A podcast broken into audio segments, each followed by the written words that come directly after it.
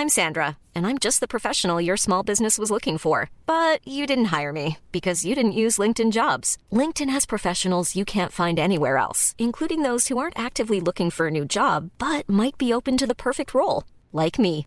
In a given month, over 70% of LinkedIn users don't visit other leading job sites. So if you're not looking on LinkedIn, you'll miss out on great candidates like Sandra. Start hiring professionals like a professional. Post your free job on linkedin.com/people today. Eu sou Mário Persona e essas são as respostas que eu dei aos que me perguntaram sobre a Bíblia. A sua dúvida surgiu de um versículo no Salmo 90, versículo 4 desse Salmo 90. Porque mil anos são aos teus olhos como o dia de ontem que passou e como a vigília da noite. Eu acrescentaria também, mas amados, não ignoreis uma coisa que um dia para o Senhor é como mil anos e mil anos como um dia, de 2 Pedro 3,8. Entender tempo e matéria é algo complicado para a mente humana e os cientistas têm se debruçado sobre esse tema por séculos, portanto, não espere grandes coisas na minha explicação. O tempo foi criado junto com a matéria, portanto, não existia tempo antes de existir matéria e vice-versa. E o tempo deixará de existir com o fim do universo material, quando terão início os novos céus e a nova terra, dos quais a Bíblia nem fala muito porque seria impossível de entender. Nós fomos criados com uma mente que é para entender este universo de tempo e espaço, não a eternidade. Para Deus, o tempo é apenas uma linha que ele criou em algum momento no passado e que irá terminar em algum momento no futuro. Então tudo voltará a ser o estado eterno, sem tempo, sem linearidade nos acontecimentos. Vai entender isso? Não dá para entender. Ah, como nós somos criados no tempo, nós não somos capazes de entender o que ocorre fora do contexto do tempo, do tempo linear. Mas quando nós formos transformados ou ressuscitarmos, aí sim estaremos aptos a viver na eternidade, sem tempo.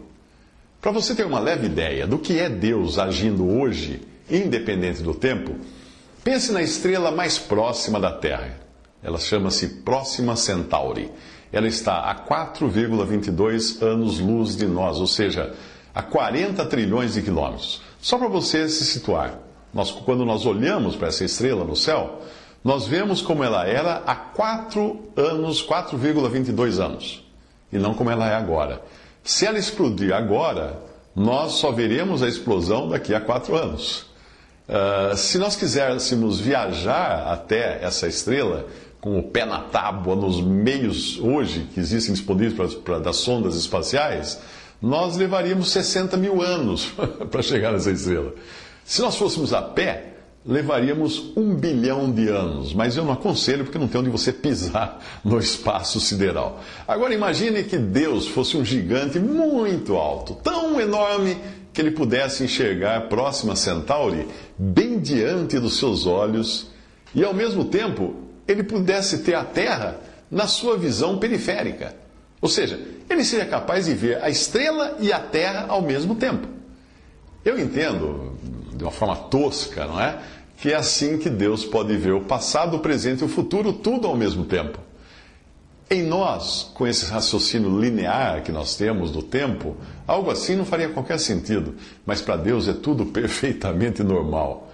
Jesus, o Filho de Deus, Deus e homem, ficou sujeito ao tempo quando ele se fez carne e veio habitar na terra, se fez homem.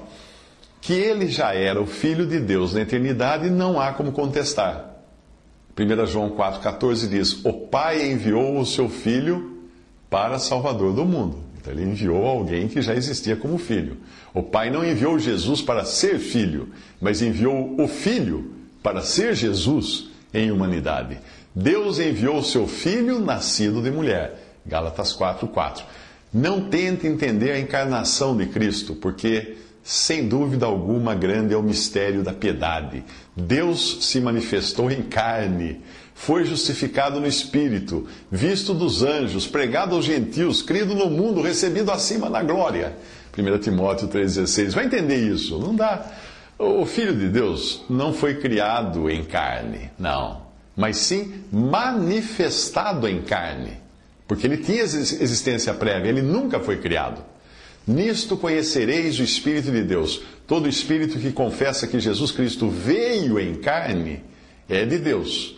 E todo espírito que não confessa que Jesus Cristo veio em carne não é de Deus, mas este é o espírito do anticristo, do qual já ouvistes que há de vir, e eis que já está no mundo.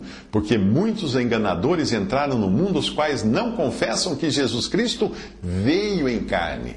Esse tal é o enganador e o anticristo.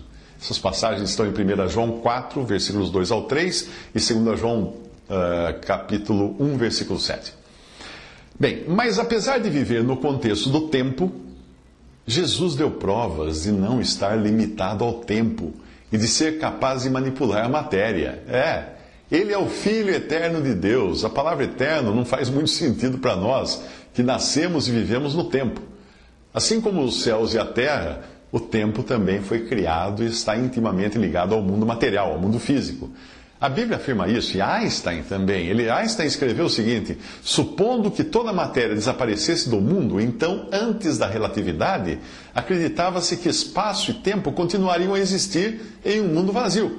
Mas, de acordo com a teoria da relatividade, se matéria e movimento desaparecessem, já não haveria mais espaço ou tempo. Até aí, Albert Einstein. Mas muito antes de Einstein, Agostinho, Santo Agostinho, escreveu o seguinte: Não há dúvida de que o mundo não foi criado no tempo, mas com o tempo. E acerca de Deus, Agostinho diz: Teus anos permanecem ao mesmo tempo. Teus anos são um dia. O teu dia não é como nossa sequência de dias, mas o teu dia é hoje.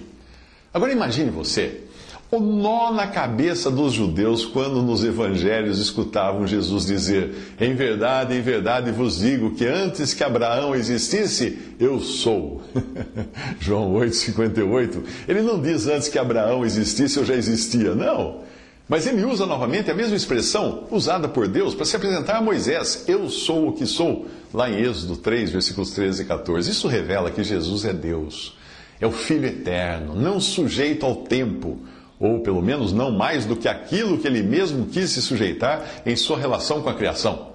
Esse aspecto atemporal de Jesus pode ser visto no mesmo Evangelho de João, quando ele diz no capítulo 3: Ninguém subiu ao céu, senão o que desceu do céu, o Filho do Homem que está no céu. João 3,13. Veja que na passagem, o Filho do Homem, que é o Filho eterno na sua condição humana, desceu do céu, está no céu e ao mesmo tempo conversava na terra com Nicodemos. Quer mais? Então veja o capítulo 1 da carta aos Colossenses. Jesus é a imagem do Deus invisível, o primogênito de toda a criação, porque nele foram criadas todas as coisas que há nos céus e na terra, visíveis e invisíveis. Tudo foi criado por ele e para ele. Ele é antes de todas as coisas, e todas as coisas subsistem por ele. Em João 17, Jesus ora assim: Glorifica-me tu, ó Pai, junto de ti mesmo, com aquela glória que eu tinha contigo antes que o mundo existisse. É. O Filho Eterno já estava com o Pai antes que o tempo e a matéria viessem a existir. Em Hebreus diz que ele sustenta todas as coisas pela palavra do seu poder. Além de ser o verbo ativo da criação, Jesus governa as leis da física. É ele quem mantém coesas as partículas que compõem a matéria. O capítulo 8 do Evangelho de João termina dizendo que os judeus pegaram em pedras para lhe atirarem, mas Jesus ocultou-se e saiu do templo, passando pelo meio deles e assim se retirou. Como foi que ele fez isso? Se você tiver familiaridade com a língua inglesa, poderá ler o excelente artigo The Complexities of Time, uh, do, do, autor chamado Lambert, Lambert Dolphin. Eu conheci esse autor apenas por correspondência, né, no, nos primórdios da internet, quando nós nos correspondíamos, e inclusive publiquei em português e inglês o testemunho da sua conversão a Cristo no, no meu site stories.org.br. É o, é o título da história é My Search em inglês e Minha Busca em português. Esse, esse cientista, ele é cientista, Lambert Dolphin, escreve-se com PH. Lambert Dolphin é cientista. Se você procurar na internet, você vai encontrar o site dele. Tem coisas interessantíssimas, inclusive esse artigo The Complexities of Time. Faça uma busca, você vai encontrar. Visite respondi.com.br. Visite 3minutos.net.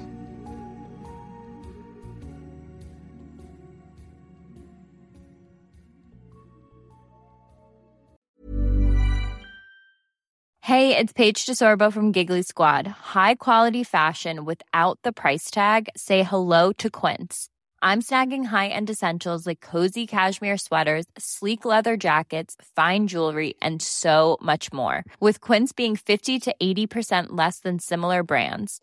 And they partner with factories that prioritize safe, ethical, and responsible manufacturing. I love that. Luxury quality within reach. Go to quince.com slash style to get free shipping and 365 day returns on your next order. Quince.com slash style.